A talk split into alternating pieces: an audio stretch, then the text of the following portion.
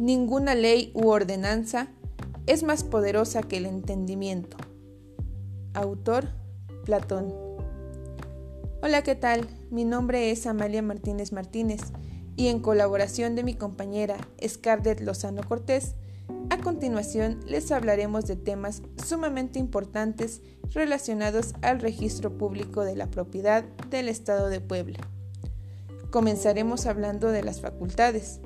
El registro público de la propiedad es una institución que brinda certeza y seguridad jurídica a los actos relacionados con la propiedad inmueble y de los efectos frente a terceros, es decir, quien acude a esta institución tendrá la seguridad de que sus actos o hechos serán registrados de manera jurídica y confiable.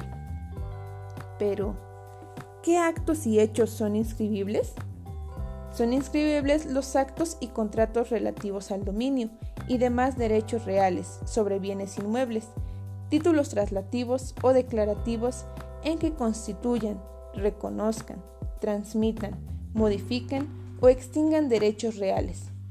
Por ejemplo, podemos acudir al registro público de la propiedad para inscribir un contrato de compraventa de una casa o de un terreno.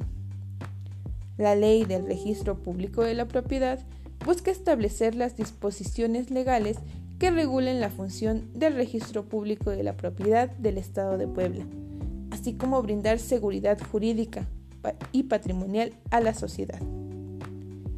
El Instituto de la Función Registral del Estado de México es un organismo público descentralizado del sector de la Secretaría de Justicia y Derechos Humanos y tiene a cargo el registro público de la propiedad, así como el registro público de comercio.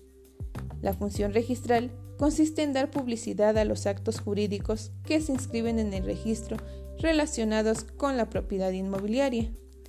Entre sus facultades se encuentran el expedir certificaciones como el de no propiedad, el de no inscripción o el de inscripción. El Instituto de la Función Registral del Estado de México busca ser ágil y transparente, pero además acelerar los trámites sin afectar el interés del cliente. Por último, hablaremos del procedimiento registral. Es todo ese conjunto de actuaciones realizadas desde el momento de solicitar la registración de un título hasta que el registrador resuelve la petición ya sea practicando, suspendiendo o negando la inscripción. Es decir, es todo el camino que se debe seguir para lograr la inscripción al registro. Eso es todo por el momento.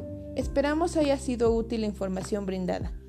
El Instituto de Educación Digital del Estado de Puebla, su servidora Amalia Martínez Martínez y mi compañera Scarlett Lozano Cortés agradecen su atención. Gracias.